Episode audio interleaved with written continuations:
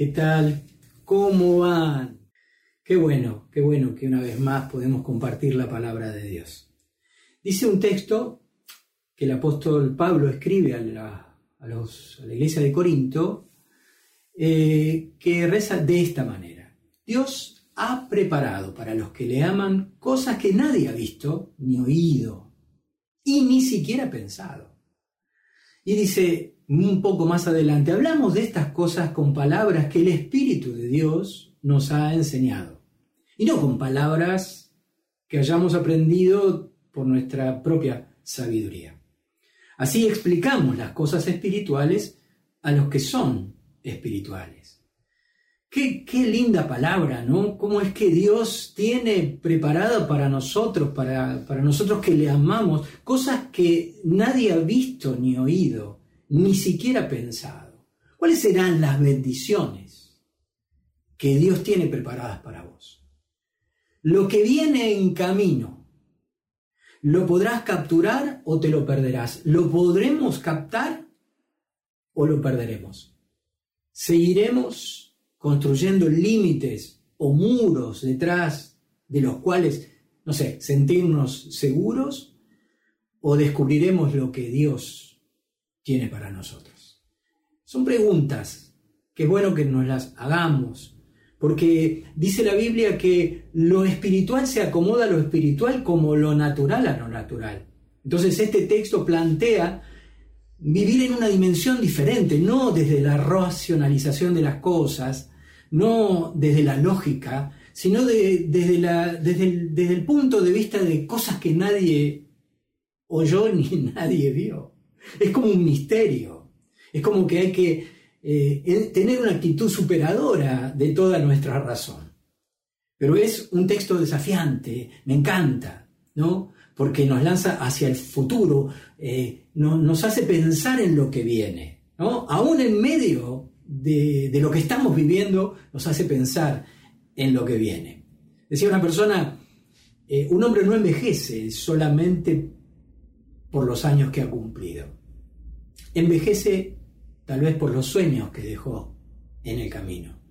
Entonces la pregunta sigue siendo, ¿nos acomodaremos a los mejores consejos que alguien puede darnos para vivir mejor o iremos en búsqueda de ese riesgo que significa aceptar, pero sobre todo buscar lo que el Espíritu tiene para nosotros.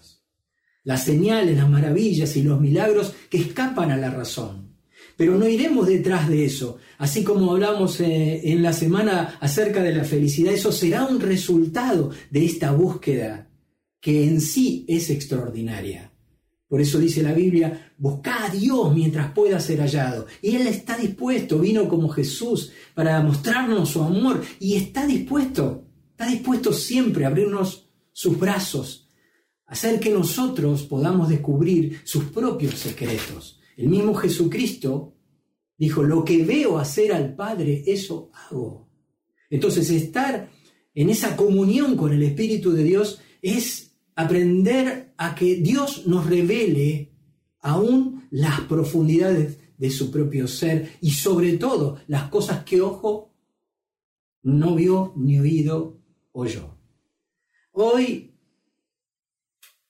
en nuestro presente, podríamos decir que hay bastante movimiento emocional.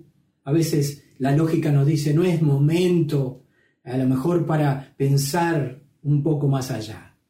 Pero el Espíritu de Dios sigue insistiendo porque el Espíritu de Dios ha venido a nosotros, está en nosotros y en Él están los secretos, aún de toda sabiduría que la misma ciencia y, y la inteligencia humana nunca podrán comprender.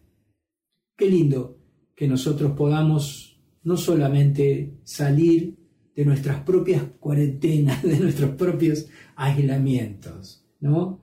Qué bueno que, va a ser como ir sanándonos de a poco. En la semana me llamó un señor mayor, un poco más mayor que yo, bastante más mayor, un abuelito que me dijo, pastor, yo estoy y me siento mal.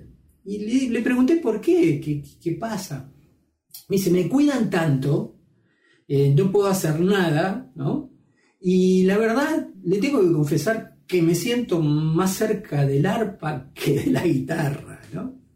Entonces, como cosas que tienen que ver con, buenas intenciones, con cuidados eh, intensivos hacia los demás, cómo se tornan en una conciencia, a veces hasta de inutilidad, porque lo que siguió diciéndome el abuelo es, siento, pastor, que no sirvo para nada, ¿no? A lo cual, por supuesto, me permitió que yo eh, pudiera con él descubrir que eso no es así.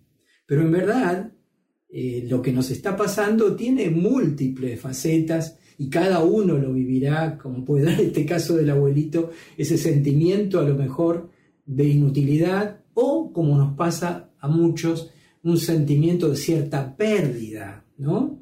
De, esa cosa que no nos permite ya eh, hacer lo que hacíamos, por lo menos en su plenitud, eh, nos han cambiado un poco la vida. Por eso el costo emocional es mucho, hay sentimientos que aparecen y sobre todo el decaimiento, ¿viste? Como, como que las fuerzas a veces son un poco menos de las que teníamos. Por eso hay un texto precioso que te quiero recordar, que dice así, está en la profecía de Isaías, él dice, él da esfuerzo alcanzado y multiplica las fuerzas del que no tiene ninguna. Y entonces sigue hablando y dice, los que esperan al Señor tendrán nuevas fuerzas. Levantarán alas como las águilas.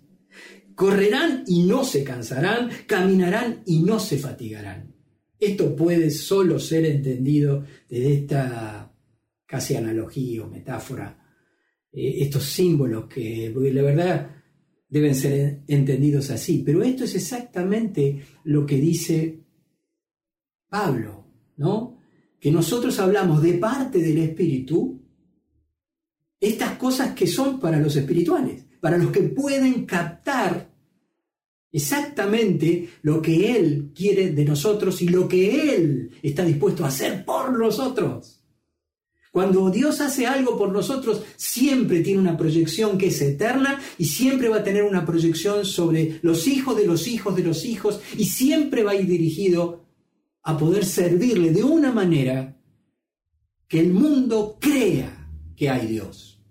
Por eso nosotros debemos buscar y vivir en esa otra dimensión, que no es tan rara, pero que significa haberle dado absolutamente el control de nuestra vida a Dios. Es muy difícil, hay que practicar y en segundo lugar practicar y en tercer lugar practicar. Pero qué bueno que cuando nosotros nos lanzamos a esta aventura, cuando lo espiritual se acomoda a lo espiritual, no solo lo natural a lo natural, entonces vamos a ver realizada esa obra de Dios. Por eso el salmista decía, confirma Señor la obra de nuestras manos. ¿Viste? El clamor de alguien que labura para Dios, que labura y labura y labura, pero no ve demasiados resultados. Es un tiempo especial para depender de una manera especial. No solo por ahora, porque estamos así aislados parece del mundo, sino porque las intenciones de Dios están vigentes para nosotros desde el primer día que Él conquistó tu corazón. Hablamos palabras espirituales de parte de su espíritu, así dice Pablo. Por eso nuestras palabras deben sanar al quebrantado de corazón, deben levantar al caído. Nuestras palabras llenas de la presencia de Dios deben ser palabras no solo sanadoras, sino que den de parte de Dios el propósito que la gente necesita para vivir. No basta solo con que la gente hoy se dé cuenta de lo que es verdaderamente importante en la vida. Esta cuarentena nos ha enseñado muchas cosas. No basta solamente con eso, porque Dios tiene mucho más. Es ahí donde lo sobrenatural viene sobre lo natural.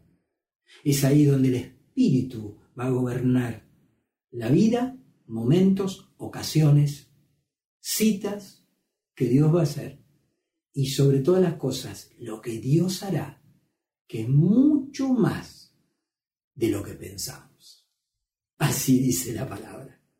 Que Dios te bendiga y que juntos como equipo, como iglesia, podamos ser sensibles a esta voz, a esta palabra, a estas palabras del Espíritu, que deben conquistar nuestra mente y a esta convicción en nosotros que nacimos con un propósito eterno, que nacimos para ponernos en las manos de ese Dios que nos ama y nos seguirá amando con un amor eterno. Dios cumpla su propósito en tu vida y en nuestras vidas. Que Dios te bendiga y bendiga este tiempo y lo que viene.